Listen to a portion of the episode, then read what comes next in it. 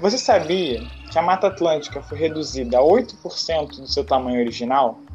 E que há mais de um século o maior mamífero da América do Sul não é visto no Rio de Janeiro? Você sabe o que é refaunação? Isso e muito mais no Zocast mais do que especial de hoje.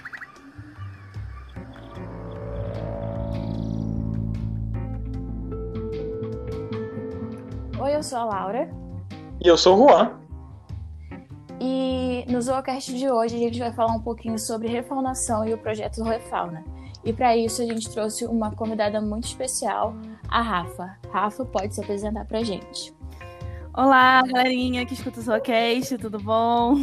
Aqui é a Rafaela. É... Eu sou formada em Biologia pela própria Rural Estou atualmente fazendo pós-graduação em Ciências Ambientais e Florestais na Rural também.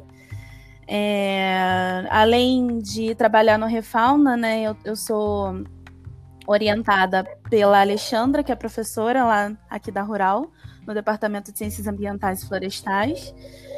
É, eu também sou orientada pelo Maron, no Instituto Federal do Rio de Janeiro. E além de trabalhar no Refauna, né, faz parte da equipe técnica, eu também tenho um podcast de divulgação científica, o Pod Science. Então acho que é isso sobre mim. ah, muito obrigada por se apresentar, Rafa.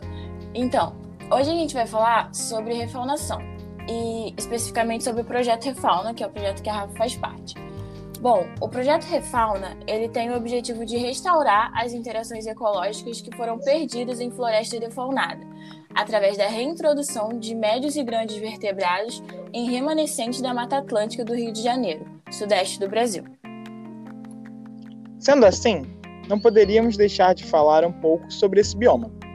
Bom, bioma, na definição do IBGE, é o conjunto de vida definida pelo agrupamento de tipos de vegetação identificáveis em uma escala regional, com condições climáticas similares e história compartilhada, resultando, assim, em uma diversidade biológica única. É, muitas vezes, o termo bioma é utilizado como sinônimo de ecossistema, mas, diferente do ecossistema, a classificação de bioma interessa mais o meio físico uh, do que as interações que nele ocorrem. Por exemplo, no bioma da Mata Atlântica existem ecossistemas como a floresta ombrófila, a mata de araucaira, os campos de altitude, a restinga e os manguezais. É, e este bioma ocupa uma área de 13,04% do território nacional e que é constituída principalmente por mata ao longo da costa litorânea, que vai do Rio Grande do Norte ao Rio Grande do Sul, e cerca de 70% da população bra brasileira vive no território da Mata Atlântica. As nascentes e mananciais abastecem as cidades e esse é um dos fatores que tem contribuído com os problemas da crise hídrica associados à escassez, ao desperdício, à má utilização da água e ao desmatamento e poluição. A biodiversidade da Mata Atlântica é semelhante à da Amazônia. Alguns dos animais mais conhecidos são o mico-leão dourado, a onça pintada, o bicho-preguiça e a capivara. Hoje esse bioma é reduzido a 8% do seu tamanho original.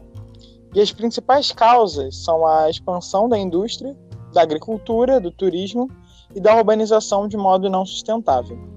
Assim, a supressão da biodiversidade em vastas áreas como a perda de espécies conhecidas e ainda não conhecidas pela ciência, uh, tem acontecido, causando uma redução na quantidade e qualidade da água de rios e mananciais, diminuindo a fertilidade do solo e afetando características do clima nesse ecossistema, e contribuindo com o problema das mudanças climáticas. A gente vai falar um pouquinho agora da importância da refaunação. Primeiro, a refaunação é uma ação de conservação cujo objetivo é restaurar e proteger os processos naturais de ecossistemas prejudicados pela extinção local de espécies através da reintrodução destes animais extintos nesse ambiente. Estudos recentes revelam surpreendentes altas taxas de declínio e extinção da população desses animais e confirmam sua importância para o funcionamento dos ecossistemas. Eles provêm alimento, polinizam e dispersam plantas, controlam pragas e doenças. De forma mais ampla, esses estudos demonstram que, se não tentarmos reverter ou diminuir esse processo de perda de biodiversidade, a existência da vida humana se tornará cada vez mais insustentável. Não basta apenas a preservação de áreas naturais ou o reflorestamento de territórios outrora degradados. É preciso também preservar ou recuperar a biodiversidade animal e as interações ecológicas nesse, nessas áreas. Então, agora vamos conversar um pouquinho com a Rafa. Como. e falar um pouquinho do projeto, né, gente? Então, como o Refauna surgiu, Rafa? Bom, o Refauna, ele surgiu de uma conversa com a minha orientadora, Alexandra Pires, com o Ivan de Castor. É, ele era o responsável pela parte da pesquisa no Parque Nacional da Tijuca, daqui do Rio de Janeiro, na época.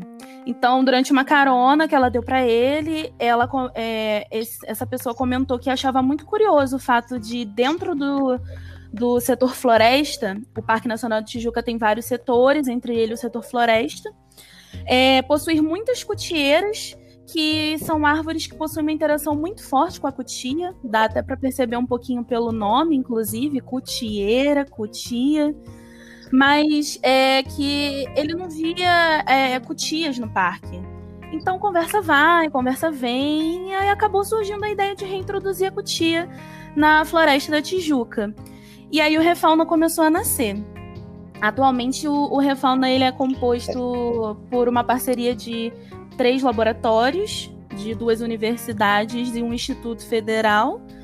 E, é, então a gente tem um laboratório que eu faço parte, que é o da minha orientadora Alexandra, o LECF, que é o Laboratório de Ecologia e Conservação de Florestas, daqui da Rural. Quer dizer, da Rural, né? Porque eu não tô na Rural, mas da Rural. Eles... É, é, não... Às vezes é saudade, sabe? Mas temos que ficar em casa. É, também, tem a, é, também tem o Laboratório de Ecologia e Conservação de Populações, lá do Fundão, da UFRJ, que o coordenador é o Fernando Fernandes. E tem o Laboratório de Ecologia e Manejo de Animais Silvestres, que é o LEMAS, que eu também faço parte um pouco, e o coordenador é o Maron Galiez, lá na IFRJ, Instituto Federal do Rio de Janeiro. Você se lembra como você conheceu o projeto e acabou participando dele? Lembro, lembro. É, na verdade, eu conheci o projeto quando eu entrei no laboratório da minha orientadora. É, um amigo meu, da, da minha turma na época, ele estava estagiando no mesmo departamento que é, se encontra no laboratório da minha orientadora. E aí ele acabou comentando comigo que ela trabalhava com essa questão da interação animal-planta, que era uma área que eu queria muito seguir. Eu queria sempre, sempre quis trabalhar com mamíferos no geral, e essa parte das interações ecológicas também me interessava muito. Então eu fui atrás para pedir um estágio para ela e já dentro do laboratório, quando ela já me aceitou, já era estagiária, eu comecei a entrar em contato com Refauna. E aí eu comecei a me envolver mais é, em 2015, já tinha passado até um mês da, do início da reintrodução dos bugis na Floresta da Tijuca. É, e quais os animais foram escolhidos para a reintrodução? A, a, primeira espécie foi a cutia vermelha, na Floresta da Tijuca, em 2009. Anos depois, em 2015, começou a reintrodução do bugio, também nesse setor. E no final de 2017, iniciou a reintrodução da anta na Reserva Ecológica de Guapiaçu, lá em Cachoeiro de Macacu. E em 2018 começou a reintrodução do jabutitinga, também na, no, na Floresta da Tijuca, e os primeiros indivíduos foram liberados na floresta no início desse ano. Bem, então é, eu acho que a gente seria legal a gente pensar um pouco sobre por que, que esses animais foram escolhidos, né? Então, começando com as cutias, qual foi. Por que, que essa decisão foi tomada? Por que esse animal? Bom, é, antes de começar de cada animal, né, falando num geral, os animais que a gente escolhe reintroduzir, eles foram afetados de certa, de certa forma, ou pelo desmatamento ou pela superexploração. No caso do Parque Nacional da Tijuca, que é onde a maioria dos animais que, é, que a gente reintroduziu estão lá, é, houve muito desmatamento para a produção de açúcar e de café, mas ela foi reflorestada no século XIX. Então, é, e também, ou então, né, sof foi, sof sofreu muito a questão da caça, ou então a, ambas as é, situações. No caso das cutias específico, em específico, elas são roedores, ou seja, são ratos. Não são ratos, mas fazem parte dos grupinhos dos ratos, que se alimentam de frutos e sementes. E elas possuem um comportamento muito interessante de estocagem de sementes. Então, elas se alimentam de frutos e sementes, ela preda as sementes, ela come, mas às vezes ela já está já de buchinho cheio. Então, é o que seria essa estocagem de sementes? Elas procuram um lugarzinho para poder esconder essa comida para ela ir lá depois e comer quando ela estiver com fome. E aí esse comportamento acaba fazendo com que elas consigam dispersar essas sementes a longas distâncias. Ainda mais de espécies grandes que geralmente são espécies mais tardias e possuem uma maior estocagem de carbono. É, se tratando de aquecimento global, essas informações são muito importantes, né? E é, elas acabam é, esse comportamento, né, de estocagem, às vezes elas esquecem aonde elas colocam. Então, por isso que elas ajudam muito na dispersão dessas sementes. E no Parque Nacional da Tijuca, esses animais tavam, já estavam extintos há cerca de 40 anos. Então, foi um grande, foi um bom start para começar o projeto. Nossa, incrível. Entendi. É, por que os bugios foram escolhidos? Agora que a gente já falou das cutias, vamos para os bugios. Os bugios, eles são um dos maiores primatas que a gente tem nas Américas. Eles são folívoros frugívoros, ou seja, eles se alimentam tanto de folhas quanto de frutos.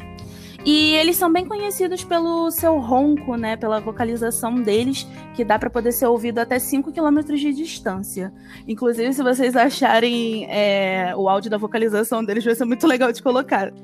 Então, galera, esse é o som que os bugios fazem.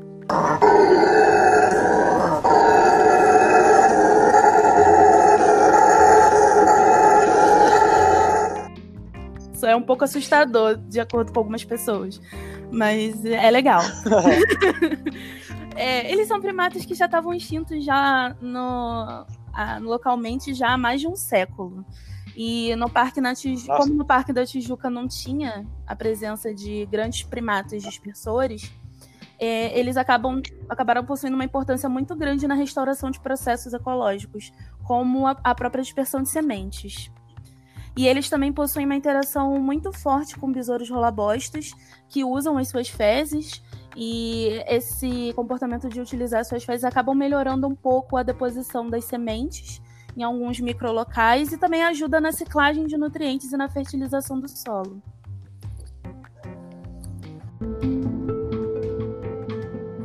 Entendi. Então, é, depois dos bugios, o terceiro animal a ser reintroduzido, só que aí agora na reserva de. Reserva Ecológica de Guapiaçu. Isso. Isso. Eu estava tentando entender como é que eu leio. É, Guapiaçu, mas enfim. É, as antas foram é, introduzidas. Por que esse animal? É, bom, a anta ele é o maior mamífero terrestre que a gente tem aqui na América do Sul. E no Rio de Janeiro ela já se encontrava extinta já há mais de 100 anos também. A sua última aparição foi no Parque Nacional da Serra dos Órgãos, que inclusive é muito próximo da, do local que a gente reintroduziu elas, na Reserva Ecológica de Guapiaçu.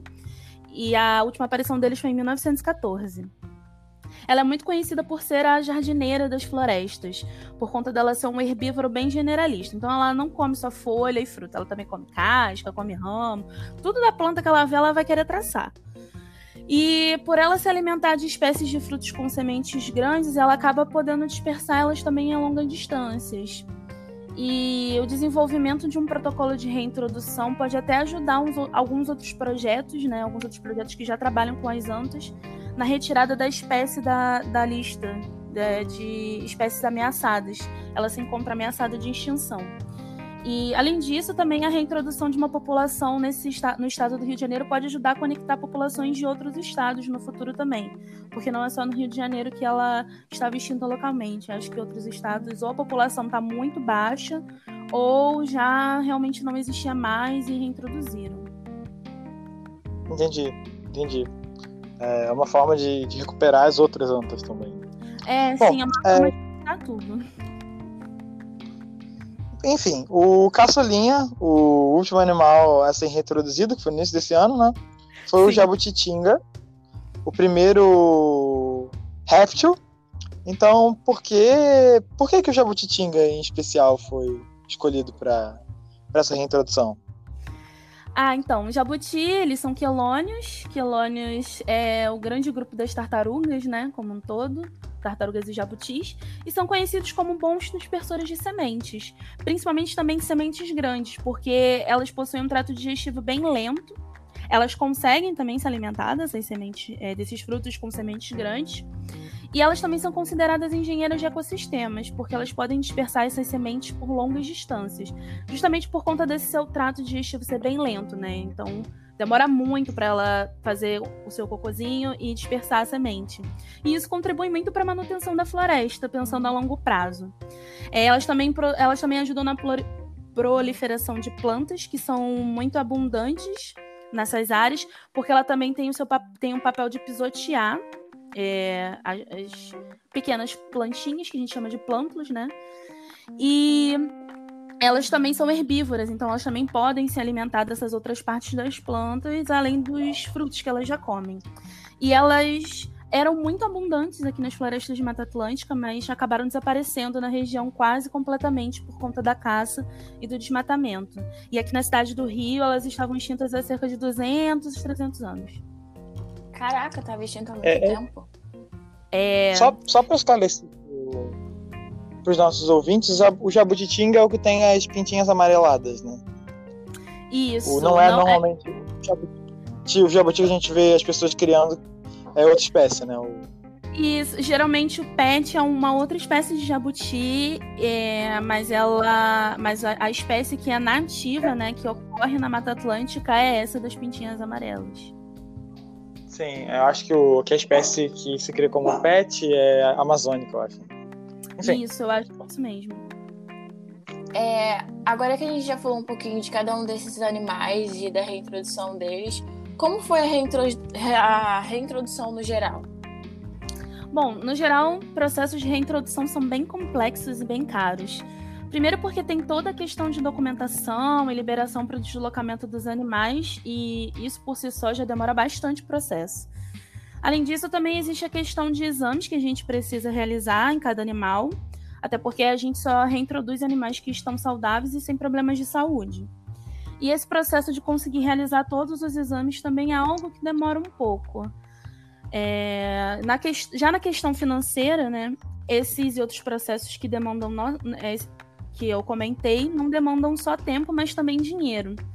Um exemplo que eu dou é os colares que, nos, que a gente coloca nos animais para que a gente consiga monitorar e acompanhar eles depois, por exemplo, eles podem custar até 45 mil cada colar. Nossa. É. Acreditem, mais caro é o da anta, porque né, a anta é grandona. e tem que ser forte, porque olha, a gente já teve problema do bicho tirar. É uma situação muito doida. É, inclusive, falando das antas. Quanto mais é, de... é, é complicado, é complicado. Mas falando das antas, inclusive, por elas serem animais também muito, gran muito grandes, elas precisam também de um transporte mais especializado é, e tudo mais. Isso são só alguns exemplos.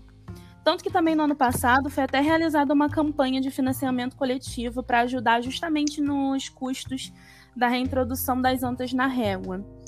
E é importante aqui também eu destacar que a gente a gente está falando né, do projeto como um todo, mas a gente não é, solta os animais diretamente na floresta, né? Não é assim que a gente trabalha a reintrodução. Nós, a gente, nós deixamos eles, é, digamos, de quarentena um, por um tempinho em um recinto que a gente constrói, constrói para cada espécie dentro da floresta. E aí o tempo que a gente deixa eles de quarentena e o tamanho do recinto varia muito para cada espécie. E diariamente a gente vai para o local colocar uma suplementação alimentar para eles. É, dependendo da espécie também isso varia, varia muito, mas a gente sempre tenta misturar com espécies que eles vão encontrar dentro da floresta, até para facilitar também a procura deles depois. E após esse tempinho de quarentena, a gente solta os animais e vai acompanhando eles, a, a fim de saber como eles vão se comportar, se eles vão conseguir se adaptar à floresta, o que, que eles estão comendo e tudo mais. É, além dessas burocracias né, que eu comentei acima, a gente tem também alguns altos e baixos que podem ocorrer durante a reintrodução. Um exemplo que eu posso dar assim, de alto e baixo bem forte é a reintrodução dos bugios. A gente começou a reintrodução em 2015 com animais de cativeiro e muito desses, é, muitos desses animais não conseguiram se adaptar à floresta por conta deles serem, terem comportamentos muito de animais de cativeiro, assim, bem forte neles. É, para eles, foi, eles foram muito difícil eles conseguirem se adaptar à vida na floresta. É, quatro, quatro deles conseguiram continuar na Floresta da Tijuca, mas uma fêmea acabou falecendo depois, e um dos machos, o paradeiro dele é ainda desconhecido, a gente não sabe onde ele está. E aí, quando a gente estava no processo de conseguir levar mais animais para a floresta, veio a febre amarela, que fez com que a gente parasse um pouco a, a liberação dos novos animais em 2017. Mas se tudo der certo e a pandemia deixar, a gente vai voltar em breve. E mas não só de perrengue a gente vive nesse projeto, né? A gente tem muitas coisas boas com esse processo. E a mais bonita e emocionante em presenciar, pelo menos para mim, é justamente a volta desses animais nesses locais que eles estavam extintos, extintos há muitos anos, alguns até há um século ou mais de um século, né? E ver também que eles estão conseguindo se manter, reproduzir. A gente teve filhote nascendo dentro da floresta com, dos bugios. Recentemente a gente teve um filhote de anta, o primeiro filhote de anta nascido na floresta depois de tantos anos. E das cutias, atualmente todos os indivíduos que estão no parque são todas nascidas na floresta. Não tem nenhuma da, da época que a gente reintroduziu mais lá. Ah, Cara, que legal. É muito maneiro. E é engraçado eu falar de anta, porque aqui onde eu moro tem um um distrito que chama Anta e, tipo, não tem nenhuma anta lá, a não ser uma estátua no meio da cidade, do distrito, do caso. E, tipo, aí a gente tem áreas de, de floresta aqui. E a gente nunca viu uma anta. Aparecem, tipo, capivaras, já apareceu lontra, mas anta. Ai, nunca. que triste. Gente, aí era um local, um local bem conhecido por ter anta, pra ter esse nome, né? Pois é. é. Ai, que triste. Calma, gente, as antas estão chegando de novo no Rio. a Régua já tem um. É, é já tem um bebezinho. É, isso é muito legal. É, enfim. Mas eu acho que seria bom a gente mostrar para os nossos ouvintes de onde os animais vieram, né? Porque você não, não acha uma anta no meio da rua. Quer dizer, depende do sentido que você está usando a palavra. Né? Enfim. É, enfim. Pesado, gatilho. Ai, ai. Enfim, é... isso você pode cortar, Laura, essa, essa parte. Ou não, você escolhe. Enfim. De onde esses animais vieram? Bom, no geral, os animais que a gente reintroduz, eles vêm ou de zoológicos, ou de criadores, no geral, ou então de uncetas. Tanto daqui do Rio de Janeiro quanto de outros estados. A gente tem também muitos parceiros em outros estados. No caso das cutias, né, além de zoológico, criador, e setas, que a gente tem essas oportunidades de parceria, elas também vieram no campo de Santana e do casarão Modesto Leal, além do próprio Rio Zou aqui no, no, Rio de Janeiro. E caso alguém que escute a gente é, seja de fora do Rio e não conheça, né? O Campo de Santana ele é um parque urbano localizado no centro do Rio que é bem conhecido justamente pela essa grande densidade de cutias no local. Foi as primeiras cutias que a gente começou a reintroduzir vieram desse, desse lugar, inclusive. Sim, sim. Setas, os setas são exatamente. É, o quê? São. Os setas, eles são centros, centros de triagem de animais silvestres. Então, é um local que geralmente é bem parecido com um local que eu estagiei no começo da graduação, que era um CRAS, um Centro de Reabilitação de Animais Silvestres. Só que o foco dos setas não é, é só reabilitar, né? os animais que ele, eles vão ali por N motivos. E aí eles cuidam desses animais em, em, em cativeiro mesmo. E não é Entendi. é aberto, tipo, como um zoológico, que geralmente a galera vai visitar e tal. Um, uma situação um pouco mais diferente. Ah, entendi. É, então, agora uma coisa importante que eu acho legal a gente comentar é diferenças que vocês notaram tanto no ambiente em que os animais foram inseridos, quanto no comportamento desses animais? Bom, vou no, na, na linha do tempo, começar com as cutias. O legal das cutias é que no ano passado a gente completou 10 anos de reintrodução delas. E a gente tem vários resultados legais justamente por conta de todo esse tempo de reintrodução, né? Elas, como elas estão desde o início, o projeto é de 2009, elas têm um tempo maior que elas estão reintroduzidas na floresta. E aí é, é, é como se fosse uma sucessão, né? Todos os indivíduos que a gente está na floresta, como eu disse anteriormente, são nascidos no parque e elas conseguiram se adaptar muito rápido no local também. Em 15 meses de projeto, elas foram vistas se alimentando de 605 espécies de plantas que eram esperadas para elas interagirem. É, como que a gente sabe disso, né? A gente busca muito na literatura estudo com cutia em outros lugares ou em locais próximos para poder a gente ter uma lista de espécies e compara com as espécies de planta que tem dentro da floresta da Tijuca, né? Então a gente fez, é, eu não fiz isso, na verdade foi é, uma, uma das alunas, uma das pessoas da equipe técnica do projeto.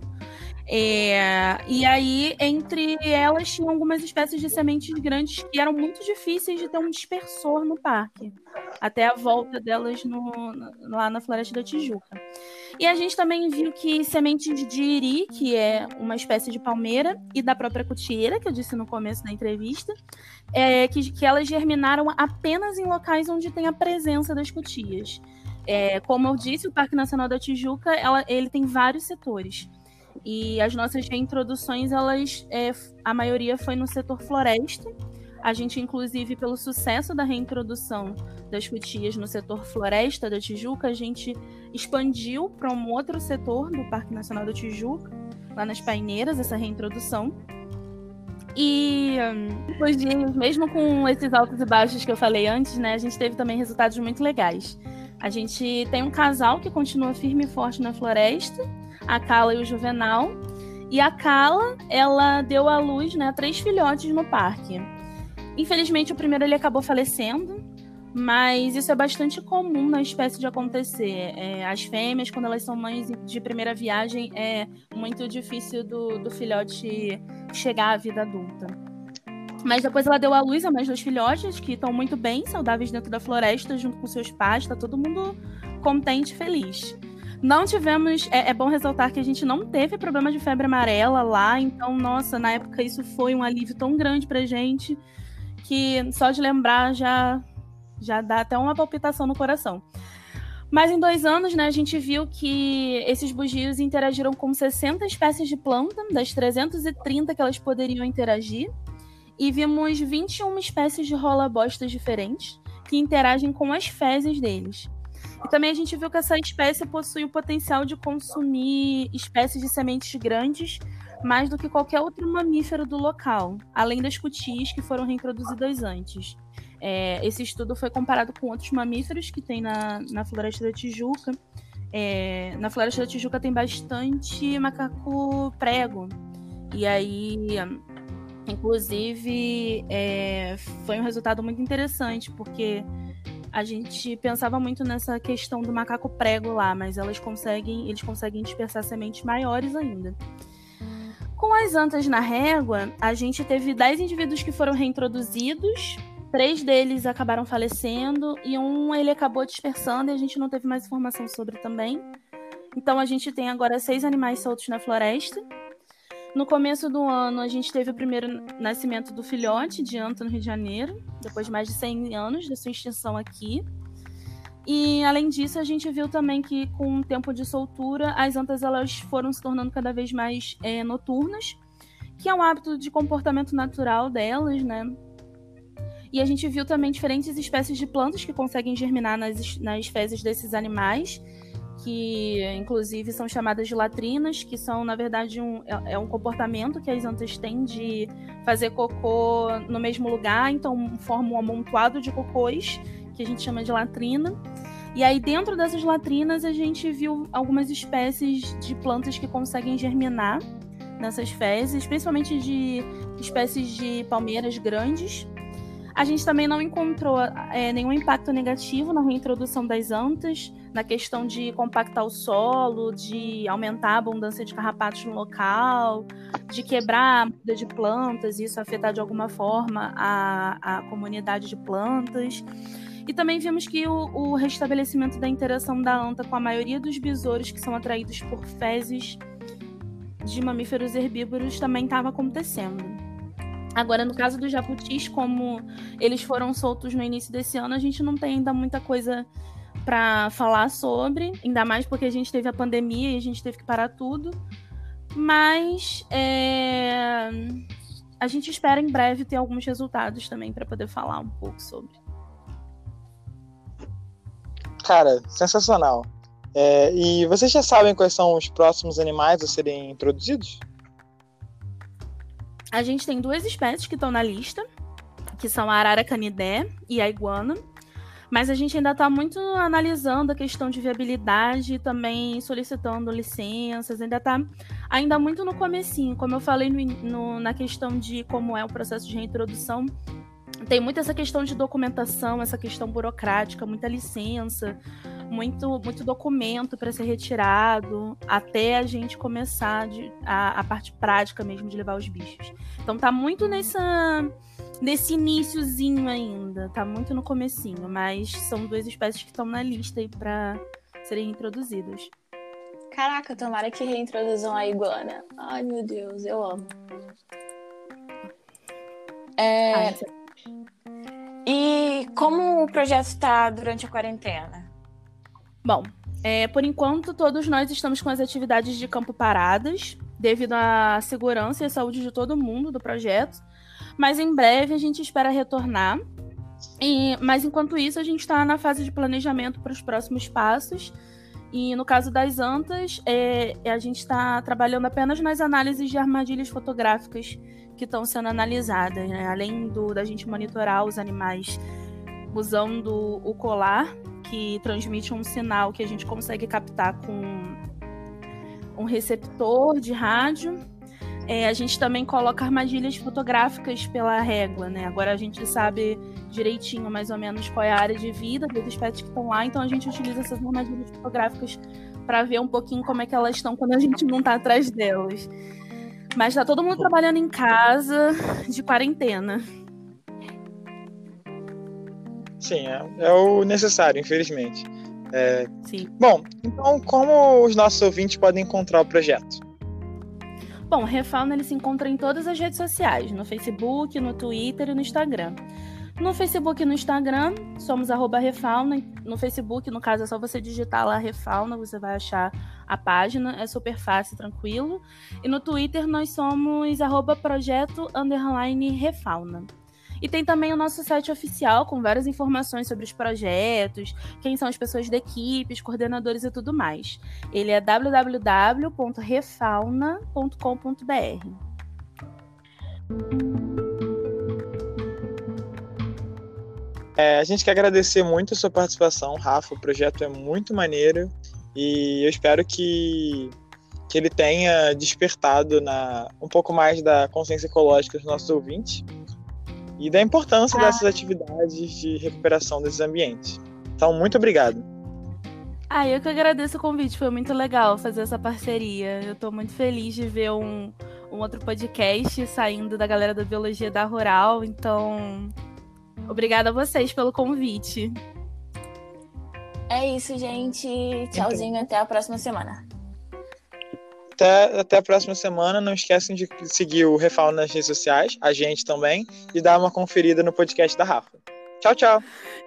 Tchau, gente. Procurei a gente lá, é Pod Science.